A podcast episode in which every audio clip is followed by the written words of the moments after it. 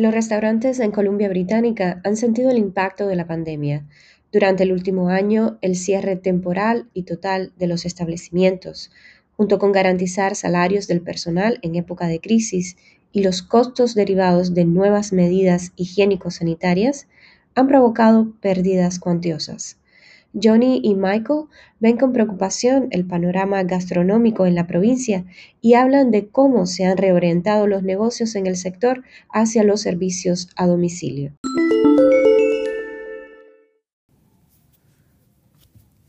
Hola, yo soy Johnny.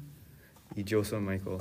Hoy vamos a hablar de cómo ha afectado la pandemia a los restaurantes de Columbia Británica en Canadá.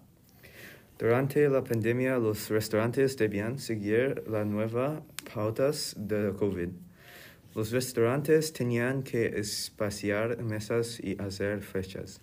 Durante la pandemia, los restaurantes tuvieron que gastar mucho dinero o quebraron. Los restaurantes tuvieron que adaptarse a una menor cantidad de clientes, menor cantidad de empleados, así como utilizar los servicios de entrega de alimentos. Hay más de 5.000 restaurantes en Vancouver que se vieron afectados durante la pandemia.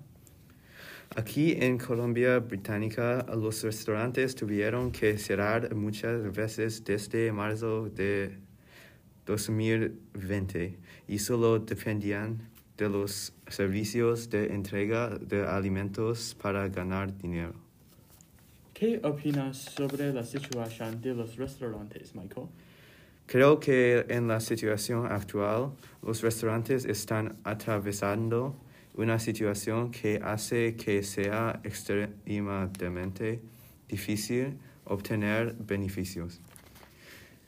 Financieramente, tanto como los grandes o pequeños restaurantes están cerrando y es probable que la mayoría del patrocinio detrás de alguno de los, restaurantes se haya perdido. Creo que el cierre de restaurantes era necesario para detener la propagación del COVID. Sin embargo, el gobierno debería haber proporcionado más compensación a los restaurantes que se vieron obligados a cerrar. Sí, estoy de acuerdo. Creo que el cambio a la entrega de alimentos es uno de los ajustes más difíciles para los restaurantes. No todas las personas tenían los recursos para acceder a despliegue, con cosas como Uber Eats, DoorDash y Skip the Dishes. Crearía esa sensación de que no hay más punto de comer fuera ya que estamos comiendo en nuestras casas de todos modos. ¿Has ido a alguno de los restaurantes durante la pandemia? A veces, en su mayoría, solo pedí entrega de alimento o entrega en el restaurante porque es mucho más conveniente de esa manera. Durante la pandemia, he comido afuera una o dos veces. Cuando estuve en el restaurante me he dado cuenta de que los restaurantes tienen menos clientes y también hay menos mesas disponibles. Ahora puedo hacer algunas preguntas. ¿Qué opinas sobre cuánto cuesta la entrega de alimentos? Creo que la tarifa de entrega cuesta bastante y los servicios de entrega de alimentos deben tratar de reducir el precio especialmente durante la pandemia, donde muchas personas no tienen una fuente estable de ingresos. Creo que el precio parece razonable en la mayoría de los servicios. No sería el primero en pagar 6 dólares por la entrega, pero por alrededor de 3 dólares vale la pena para ahorrarme media hora de tiempo.